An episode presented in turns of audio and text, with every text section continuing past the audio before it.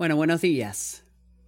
Es tan bueno estar aquí y verlos a todos ustedes en esta mañana. Gracias.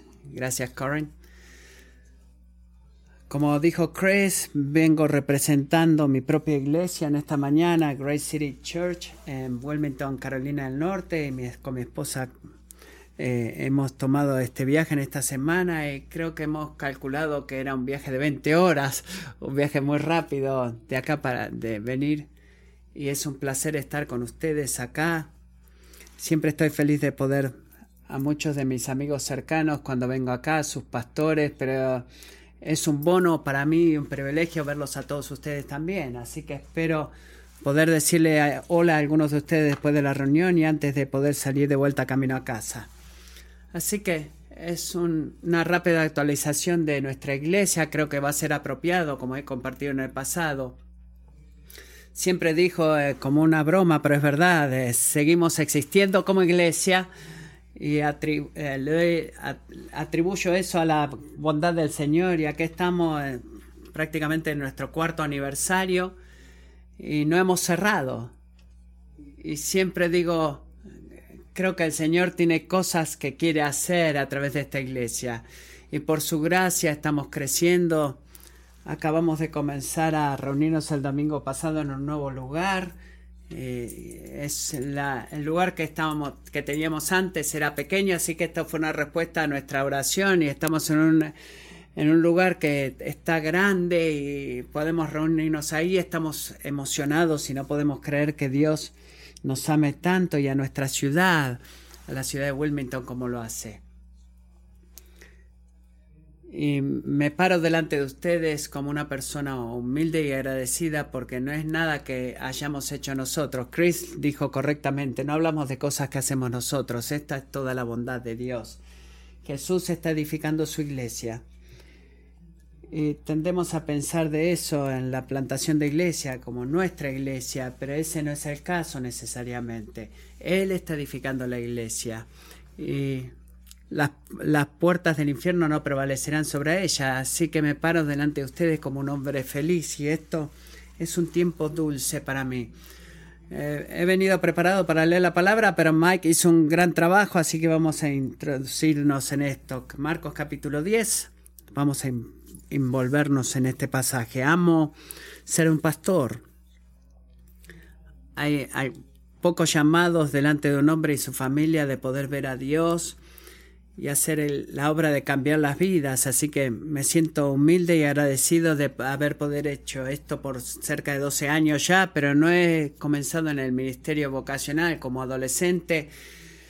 Estaba intrigado por la obra de que mi, mi tío, el papá de mi el hermano de mi papá, y me sentí de muchas veces este que era eh, hacer obstetricia o ser doctor, nunca he llamado eso, eh, la obstetricia, pero un opticio, un opticio es lo que llama las prescripciones, las recetas y eh, prepara los lentes y los, o los lentes de contactos para alguien para corregir eh, su visión y ayudarlos a ver. Así que eso era lo que me gustaba hacer a mí, no ser el optometrista, sino ser la persona que hacía los lentes. Así que fue a la escuela en Massachusetts y recibí mi licencia en Carolina del Norte en el año 2009 más o menos, pero la retuve para en caso de que el ministerio pastoral no funcionara.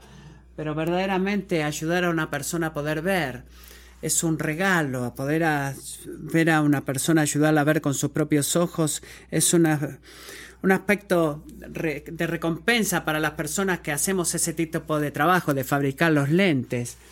Así que el poder darle a una persona su primer par de lentes. Y recuerdo esa vez cuando hice esa, vez, esa cosa de con este niño de cinco años, la primera vez que yo le di sus lentes, su mamá se sentía tan mal de que este pequeñito estaba sentado delante mío con esta prescripción tan mala, o sea, porque era mucho aumento lo que necesitaba. Traté de eh, eh, él estaba pensando que era normal ver borroso toda su vida, si había estado y él nunca se ha quejado contigo, porque él estaba para él era algo normal, pero la mamá estaba tan mal y elegimos los marcos y elegimos los lentes y cuando tuvimos los lentes le hice cerrar sus ojos y le dije, bueno, te voy a poner los lentes y le puse sus lentes y le dije, mantén tus ojos cerrados y le volví el rostro del niño hacia su mamá y le dijo, bueno, ahora quiero que abras tus ojos. Y cuando él abrió sus ojos, una gran sonrisa salió de su rostro, porque por, la, por primera vez él pudo ver a la mujer a quien le había dado vida a él para amarlo, para cuidarlo. Y él la pudo ver a ella por primera vez de manera clara. Así que imaginen si ese hubiera sido uno de ustedes, excepto de que tú hubieras sido así toda tu vida y no hubieras podido ver nada, y tú tienes que descansar en todo el mundo para poder sobrevivir o depender de todo el mundo para sobrevivir, pero un día todo cambia. Se te ha dado vista y la primera cosa que tú puedes ver o la primera persona que tú has visto fue el Señor Jesucristo. Esta fue la experiencia de Bartimeo, el hijo de Timeo, el, mendigo ciego de Jericó. Esta es una historia muy corta. Si ustedes se preguntan por qué hacemos esta en este día, es una hermosa historia, pero en ella podemos ver una pizca del corazón de Jesús hacia alguien que francamente era una persona que no estaba dentro, era un extraño dentro de su cultura. Jesús entró a su mundo y invitó a Bartimeo a verlo a él, no solamente con sus ojos físicos, sino también con sus ojos espirituales. Y cuando lo hizo Bartimeo fue transformado para siempre. Y mis amados, no es esto, lo, no se trata de esto el discipulado con Jesús, de poder verlo a Él de tal grado, de, de, tal manera de poder ver su corazón hacia nosotros. Y cuando lo vemos en ese grado y somos cambiados a su imagen de un grado de gloria hacia la otra. Ahora, a veces, la, la, la vista más clara de Él es ganada a través del camino de la oscuridad, como Bartimeo, como ese niño de cinco años las tinieblas es la forma la que debemos atravesar para poder ver, para poder ver a Jesús más claramente. Y cuando las tinieblas se van para verlo a aquel, para amarlo a él, para, para aquel, ver a aquel que ha dado la vida por nosotros, eso nos transforma para siempre. Si tú tomas notas y estás tomando notas para este sermón, el título de este sermón es una invitación a ver a Jesús. Ese es el título, una invitación a ver a Jesús. Quiero tomarme un pequeño tiempo.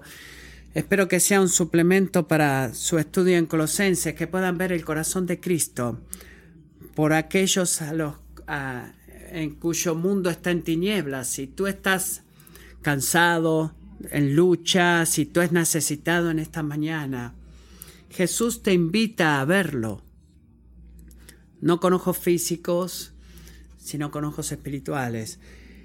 Y entender el carácter de nuestro Salvador en el grado que corresponde, somos transformados por siempre. Tengo dos títulos solamente esta mañana, dos puntos. El primero es la compasión de Jesús y el segundo es la, misericordia de Jesús. Así que miremos la compasión de Jesús. Ahora, esta pequeña historia es un punto de quiebre en Marcos, hasta este punto en el, Evangelio, Jesús ha procurado mantener su identidad y su misión como, como el Mesías eh, callada, revelando solamente a aquellos discípulos que eran cercanos a él. para que Jesús, y que Jesús dijeran que él era el Mesías no era algo que ellos esperaban. Y para este punto la narrativa él le había dicho y explicado lo que significaba ser el Mesías y ser el Mesías significaba ir a morir y, la multitud veía a Jesús de una manera totalmente diferente. Era como un gran hacedor de milagros un gran maestro y había este tipo de anticipación entre las multitudes de que este quizás podía ser el gran y anhelado y esperado Mesías libertador de Israel pero por supuesto sabemos al estudiar los evangelios que los líderes religiosos lo veían a él de manera diferente, lo veían como un hacedor de problemas y casi todo el evangelio de Marcos estaban planeando y planearon poder destruirlo, pero incluso sus propios discípulos, los discípulos de Jesús, que creían que Él era el Mesías, a este punto siguen lidiando con poder agarrar y afirmar de que Jesús no es el tipo de rey que ellos pensaban que debería ser. Para ellos, la gloria para Jesús significaba un reino terrenal sobre sus enemigos o reinar terrenalmente sobre sus enemigos. Ser el Mesías significaba ser el primero, el mejor, significaba ser el más grande de los reyes. Y por supuesto, Vino el tiempo cuando su reino va a ser público, vendrá el tiempo y anticipamos ese día cuando su reino vendrá y será ese rey poderoso, pero hasta ahora, aquí y allá, como Jesús ha tenido que hacer tan pacientemente, repetitivamente, Jesús le enseñó a sus discípulos que la grandeza dentro del reino de Dios significa ser el último. Grandeza en el reino de Dios significa ser hecho pequeño para que otros puedan ser levantados. Grandeza significa mirar por el interés de otros en un gran costo hacia uno mismo y la grandeza es servir, no solamente ser servido. Y esta otra centralidad es el corazón del Evangelio. Así que, amigos, es la ironía de mayor orden y un testimonio que Marcos cuidadosamente pone en este Evangelio, que un hombre ciego conoce mejor la, misión y, tarea de Jesús más que sus propios discípulos o discípulos más cercanos. Así que Jesús, ¿qué está haciendo? Se está caminando a través de la ciudad de Jericó, se los explico mejor esto.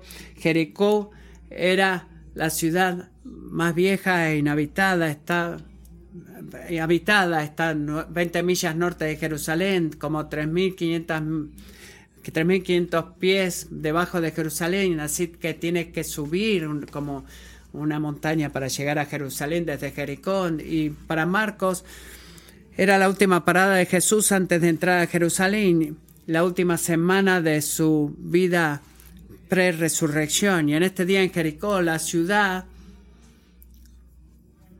eh, hay peregrinos, está llena de vida, hay peregrinos que vienen desde el norte hacia Jerusalén para participar en la Pascua. La Pascua era una de las tres fiestas mayores de los judíos en Jerusalén que se celebraban ese año y también había una gran multitud que estaban siguiendo a Jesús, mirando sus milagros, esperando poder ser tocados por él, escuchando, esperando poder escuchar una gran enseñanza. Así que Jesús está caminando por Jericó y cuando se acerca a las puertas de la ciudad para salir de la ciudad, se nos dice que este hombre, Bartimeo, el hijo de Timeo, que quizás era como un adorno en la ciudad, todo el mundo lo reconocía a él. Jesús de Nazaret, se le dice que él reconoce que Jesús de Nazaret está pasando y en cuanto Bartimeo se dio cuenta de que Jesús estaba pasando, empezó a clamar, Jesús, hijo de David, ten misericordia de mí.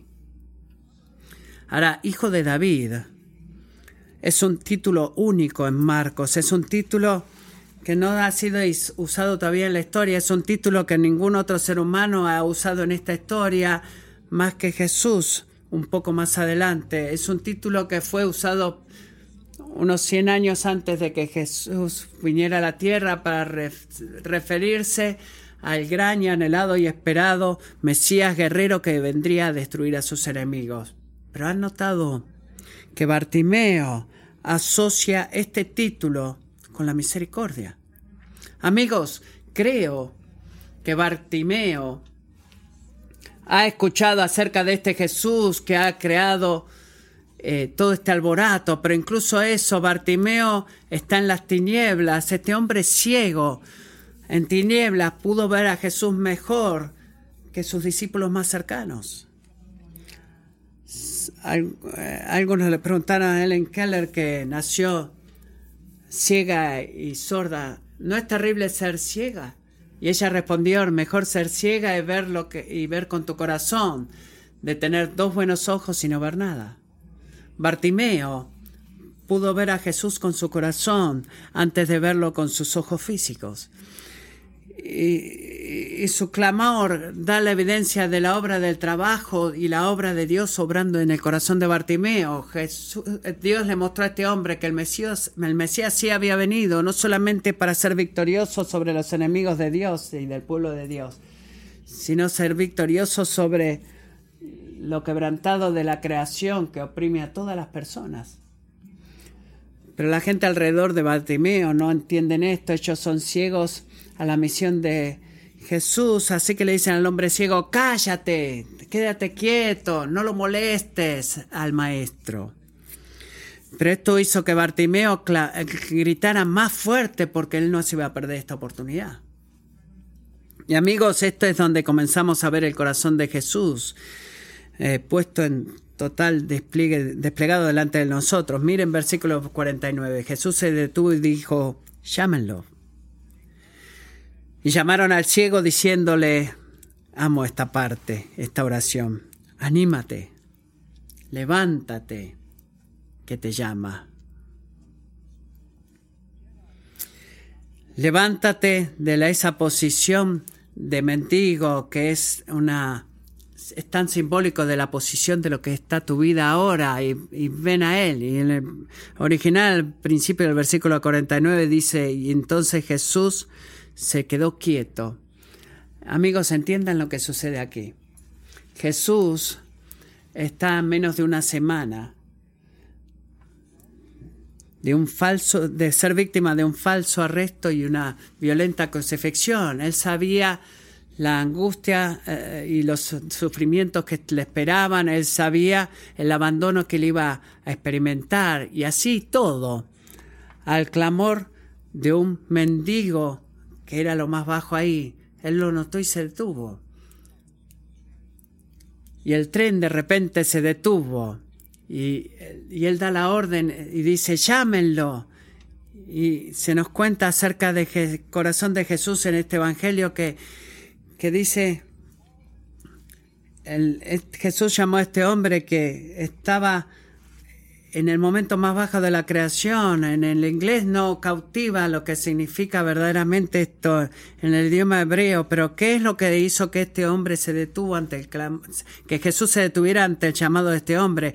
No era un sentimiento de, de, de lástima hacia alguien, no esta era una emoción profunda de parte de Dios hacia el sufrimiento humano que movió a Jesús no solamente a, sentir a favor de él, sino a actuar a favor de, Bartimeo.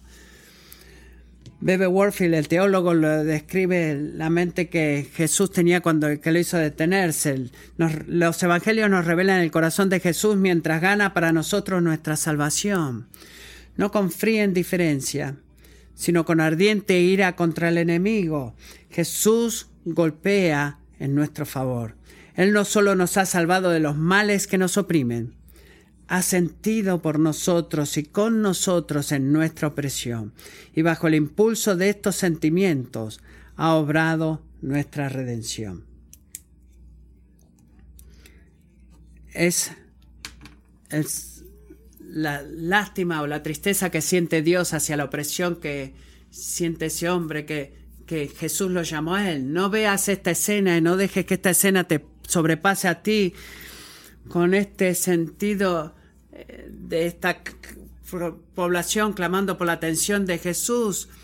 Y a pesar de que toda esa población, esa multitud clamaba, él escuchó el clamor de este hombre, el mendigo, suplicando por misericordia y sin un, sin un momento de excitación o de, temor, Jesús se detuvo y llamó a este hombre a su presencia.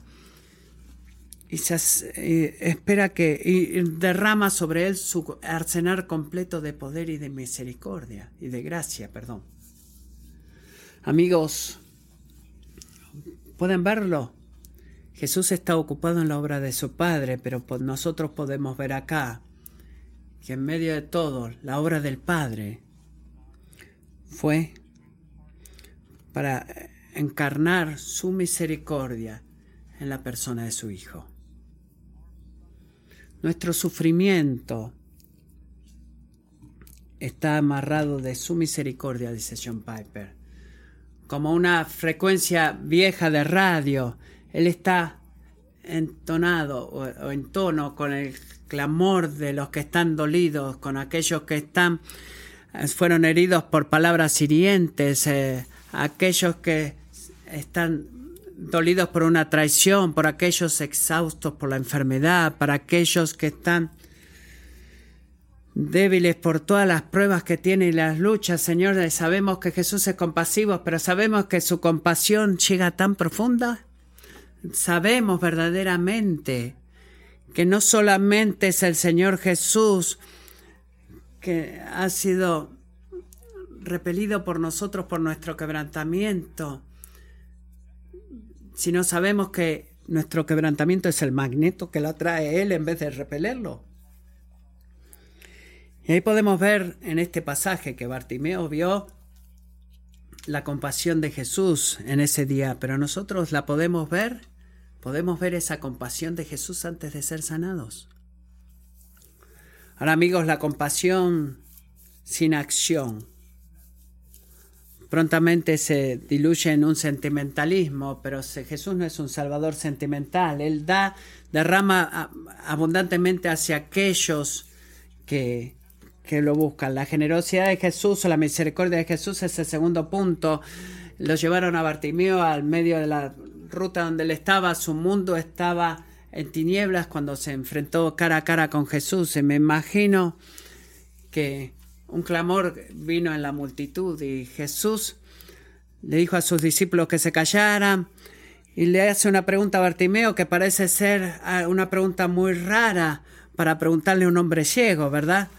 Dice que Jesús le preguntó, ¿qué deseas que haga por ti?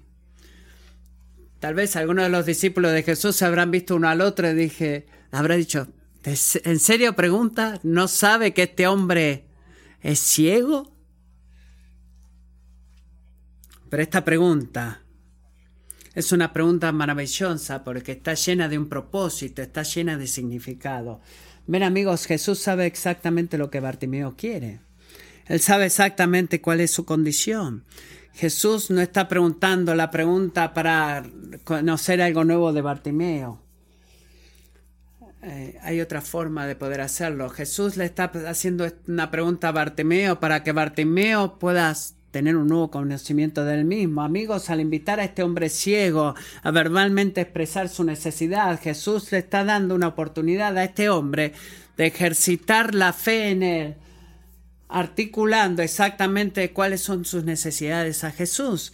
Piensa en un tiempo en tu propia vida, cuando tú tienes alguna necesidad, una gran necesidad. Quizás la tengas ahora en este momento. Las chances son de que tú solamente no hayas dicho Jesús, ayúdame y te hayas movido. No, ¿qué es lo que haces? Tú desempacas tu corazón delante de Él, tú clamas a Él, tú lo oprimes y detallas cada aspecto de lo que está sucediendo y tú no tienes que tener nadie que te diga a ti, ella sabe todo eso. Tú sabes exactamente lo que le tienes que decir. Amigos, cuando oramos de esta manera, dos cosas maravillosas suceden. Primero, llegamos al fondo de lo que verdaderamente hay en nosotros. En otras palabras, aprendemos la necesidad espiritual que está que está alimentando nuestra necesidad en este mundo. Piensen, por ejemplo, cuando están en problemas financieros, articulando nuestra necesidad a Dios, es tan a menudo lo que el Espíritu usa para ayudarnos a ver, por ejemplo, problemas de confianza en nuestro corazón para darnos la convicción de las formas en las que no nos hemos relacionado con la gracia de Dios, para darnos la convicción de las formas de que hemos confiado demasiado en la riqueza, confiado demasiado en la provisión para protección, estamos confiando en el, en el colchón de la cuenta de ahorro más de lo que confiamos en el Salvador. O quizás, por ejemplo, si oramos por la sanidad física, desempacar nuestros corazones delante de Dios nos puede ayudar a ver que quizás no hemos sufrido lo no hemos, no hemos estado sufriendo bien, hemos estado quejándonos en nuestro corazón, nos hemos quejado en voz alta, hemos sido duros con los que están a nuestro alrededor. Amigos, desempacar de entregar nuestros corazones a Dios, nos muestra ver lo que hay en nuestros corazones y nos prepara para recibir la gracia de Dios y nos prepara para ver de que Jesús es un mejor Salvador. Y esa es la segunda cosa que sucede cuando articulamos nuestra necesidad, nuestro sufrimiento se convierte en una oportunidad para descubrir el carácter de Dios, de ver que Él es digno de confianza, de que Él es suficiente. Jesús la pregunta de Jesús a Bartimeo es una invitación para ver a Jesús con ojos espirituales. Él no está sano todavía, ¿verdad? La cosa que él quiere todavía no se ha cumplido. Pero él puede ver. Él ve al Salvador. Así que acá es como él responde, versículo 51. Raboní, que recobre la vista. En el original el título Raboní no es usado aquí, es aquel que dice maestro, pero también usa Raboná, Raboní. Este es un título que es raramente usada, usado en la literatura hebrea en referencia a un ser humano o a una persona, pero es más usado cuando se refieren a Dios en oración. Pero pueden ver incluso al responder Jesús la respuesta antes de ser sanado Bartimeo, la fe de Bartimeo es, es, es alimentada mientras él le da la respuesta a Jesús de poder recuperar su vista. Pero ¿qué es lo que Bartimeo verdaderamente está preguntando? Aquellos que tenemos problemas con nuestros ojos físicos, este, aquellos que podemos ver bien, verdaderamente no somos conscientes de lo que son nuestros ojos y poder tener poder ver bien, pero vean el contexto y la cultura en la que este hombre vivía. Este hombre como hombre ciego no podía hacer las cosas normales que cualquier otra persona podía hacer, él no tenía los recursos disponibles para él para sobrevivir. Sobre eso, él no podía ver todo lo que nosotros vemos, no podía ver, por ejemplo, un amanecer hermoso, o no podía ver un rostro acercarse hacia él. Y una sociedad sin eh, ayuda social, quizás no tenía, y siendo un hombre que estaba en el costado de la carretera o de la, de la calle, seguramente no tenía una familia que lo pudiera ayudar. Pero acá simplemente vemos acá que Bartimeo no pedía mucho más que la gracia de poder ser un hombre otra vez, de ser un ser humano otra vez. Y esto me hace acordar la historia triste de Pinocho, donde Gepetto, el hacedor eh, de, de, Pinocho, que la hada madrina le dio vida a Pinocho y cuando Pinocho fue, se le dio vida a Pinocho a través de la hada madrina, se, Pinocho preguntó, ¿verdaderamente soy niño? Y ella le dijo, no, no eres un niño hasta que no cumplas todas estas cualidades de ser bueno, valiente y todo eso. Y en este cuarto todos tenemos ese profundo anhelo de poder ser, lo sepamos o no, lo que Dios nos creó para ser, que es ser humanos. Amigos, Dios envió a su Hijo unigénito al mundo para deshacer el daño causado por nuestro pecado y para restaurar la imagen de Dios de vuelta a la humanidad, así como Dios lo tuvo la intención desde el principio de la creación. Amigos, Jesús viajaba a Jerusalén a través de Jericó para que él pudiera ver a este hombre ciego y hacer su último milagro de sanidad en el Evangelio de Marcos, para mostrarle a Bartimeo, mostrarle a la multitud y mostrarle a sus discípulos y a todos nosotros de que lo que Él está haciendo por Bartimeo, Él vino a hacerlo por todo aquel que crea en Él. Jesucristo,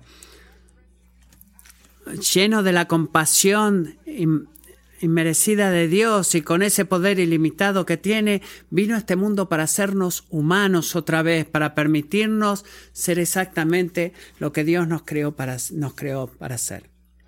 ¿Lo que es qué? Bueno, terminemos la historia. Versículo 52 dice que Jesús le dijo, vete, tu fe te ha sanado.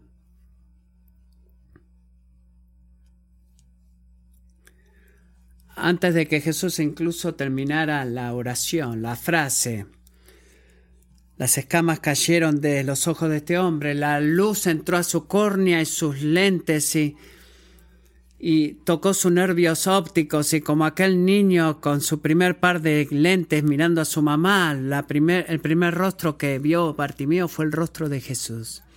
Y desde ese día, el hombre que era un adorno en el costado de la, de la ruta, una persona que estaba todo el tiempo ahí, él comenzó a seguir a Jesús en el camino, el camino que le llevaba a Jerusalén, donde Jesús prontamente iba a morir para asegurar la salvación de Martimeo, que ahora a la cual tenía acceso ahora a través de la fe. Y amigos, este es el único encuentro de los evangelios sinápticos donde el escritor da el nombre de la persona que ha sido sanada. Y esto es, creo, de acuerdo a la tradición de la iglesia, es porque Bartimeo, hijo de Timeo, fue un fiel miembro de la iglesia de Jerusalén luego de la ascensión de Jesús.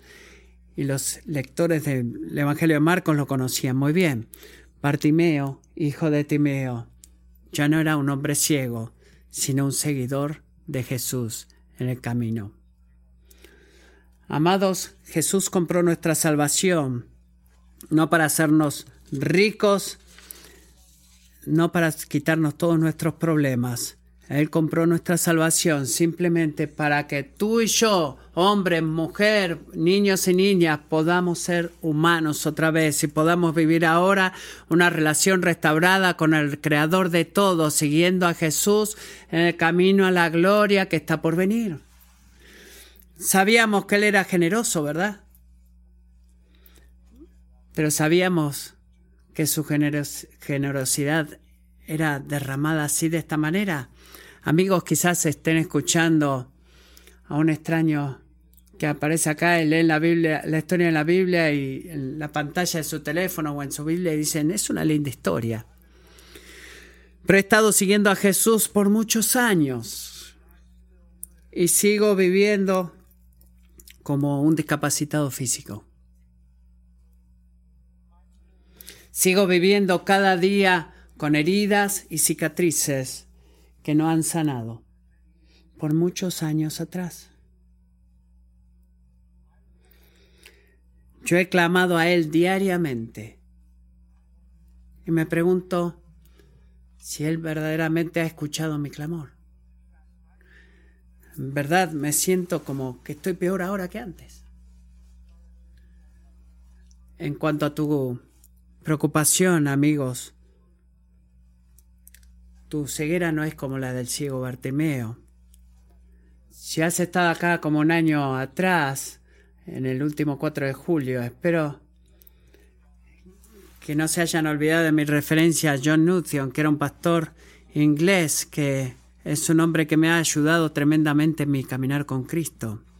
John Newton es mejor conocido por su himno, por supuesto que es Gracia Admirable, Amazing Grace. Y lo que quizás no sepan o quizás sepan es que Amazing Grace es uno de los números de los 348 himnos que él escribió en colaboración con su amigo cercano William Cooper en una colección conocido los himnos de Onir, el lugar donde John Newton sirvió como pastor por 28 años. Así que William Cooper, su amigo,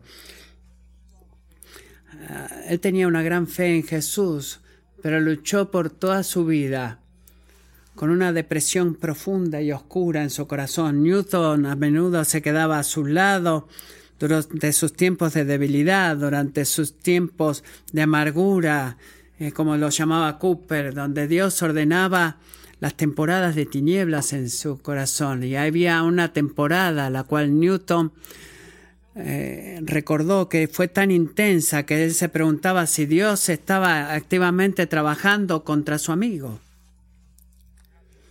Tal vez algunos de ustedes se sientan así en este día.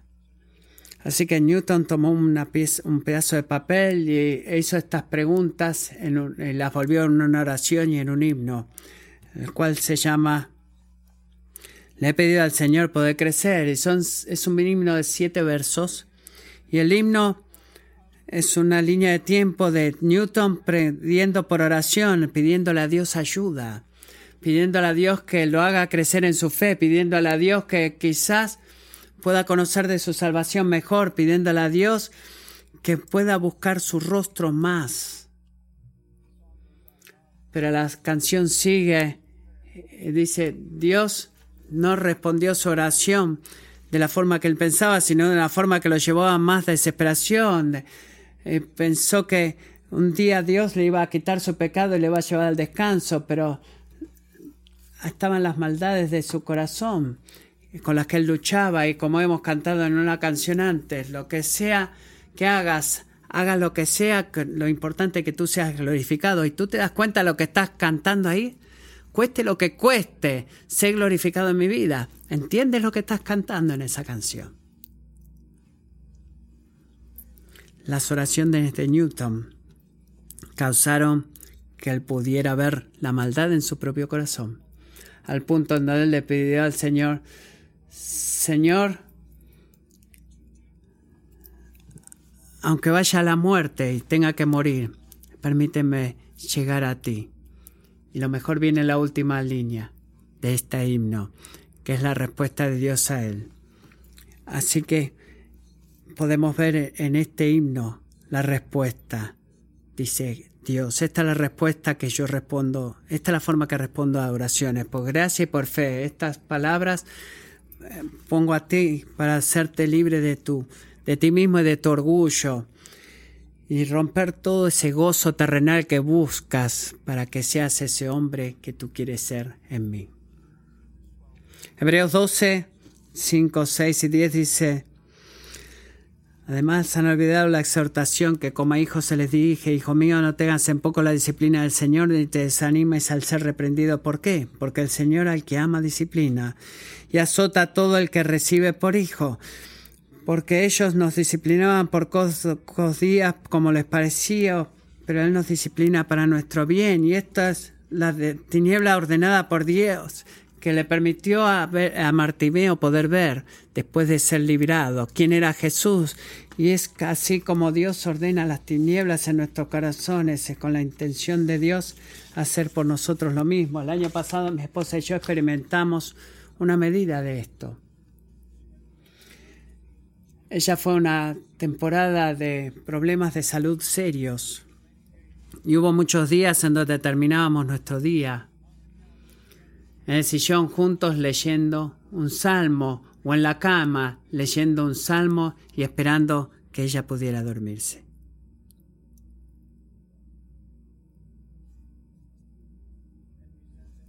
Y dijimos cosas que fueron duras para el uno al otro nos, le hablamos duro a nuestros hijos.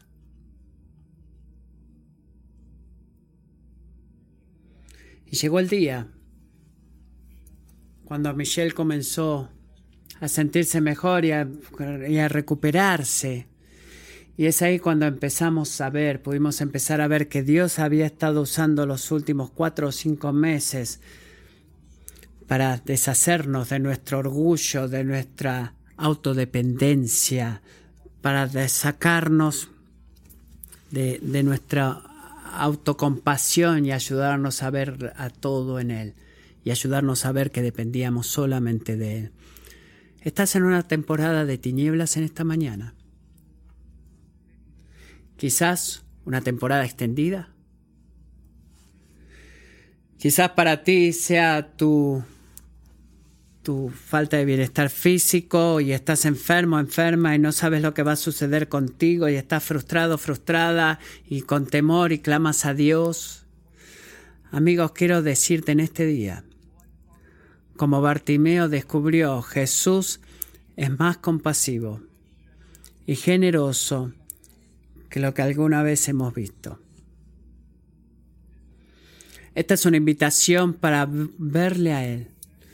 Él responde, la oración, responde la oración con fe y gracia y para librarnos de nuestro sufrimiento. Pero amigos, ciertamente habrá libertad a través de tu sufrimiento para que tú puedas seguirle a Él en el camino, para que otros te conozcan como uno que ha estado con Jesús, como la iglesia primitiva que conoció a Bartimeo, para que tú tengas una historia para contar. Si tú estás aquí en este día y tus tinieblas o, o tú estás apático espiritualmente, estás cansado de estar donde estás, estás aburrido, estás con Dios, estás cansado de Dios porque hay un pecado que ha sido tu compañero por mucho tiempo y quiero decirte amigo que Jesús es más compasivo y más generoso que lo que nosotros sabemos.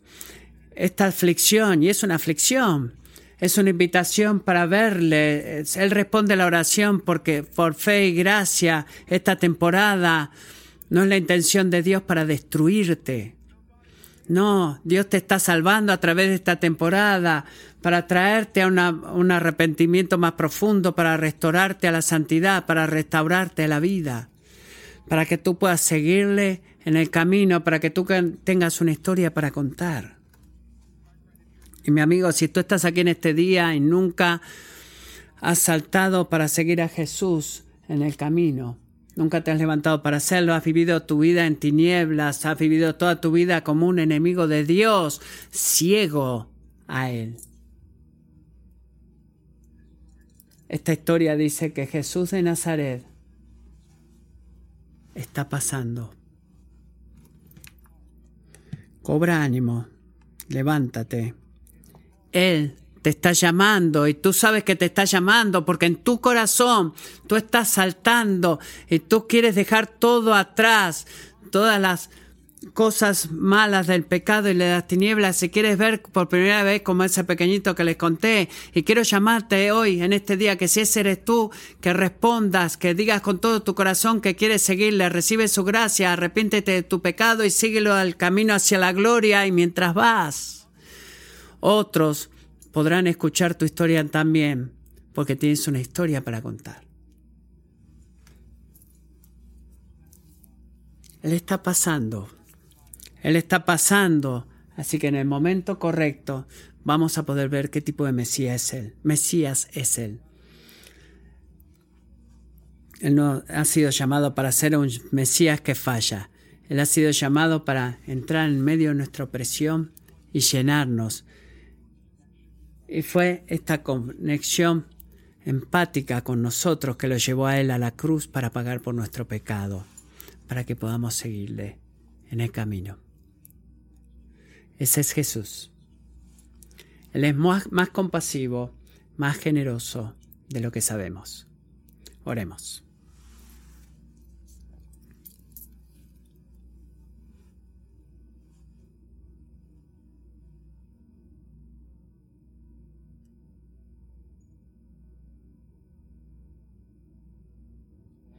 Señor, tan a menudo pensamos, estaríamos tan bien si hubiéramos vivido en el mismo tiempo en que Jesús estuvo en la tierra para poder verlos con nuestros ojos físicos, si hubiéramos estado, seguiríamos, seríamos unos seguidores más fuertes si lo hubiéramos visto, más firmes. Pero Señor Jesús, tú le has dicho a tus discípulos, es en favor de ustedes que voy, porque si yo voy voy a enviar a otro ayudador que estará con ustedes para siempre, el Espíritu, el Espíritu de Jesús. Ahora, Señor Jesús, en esta mañana, miro a una multitud de personas que quizás a muchos no los conozco, una multitud que a los cuales no les puedo ver sus corazones y no he podido ver sus vidas tampoco y hemos aprendido juntos acerca de este hombre ciego que vino para ver. Espíritu Santo, quiero pedirte que por favor vayas a esta audiencia. Y quiero que por favor pedirte que levantes o abras los ojos de nuestros corazones en esta mañana para ver que Jesús es un mejor Salvador de lo que ahora nos damos cuenta. Que Él vino no solamente para enseñar o para hacer nuestras vidas mejores, sino que vino para que nosotros pudiéramos saber que Él nunca nos abandonará y que Él nos va a traer todo el camino hacia la gloria. Haz eso, esa obra de gracia en nuestros corazones en esta mañana. Danos vista, pero la vista espiritual. Y guíanos en fe a, abrazar a aquel que vino a sentir nuestro quebrantamiento y que fue al Calvario, camino a Jerusalén, para quitar de nosotros lo que nos separaba de Dios, nuestro pecado. Oro por aquel que está apático espiritualmente, oro por el, por el enfermo, oro por el perdido. Sé glorificado, oro. La obra transformadora que tú estás haciendo ahora. Oro esto en tu nombre.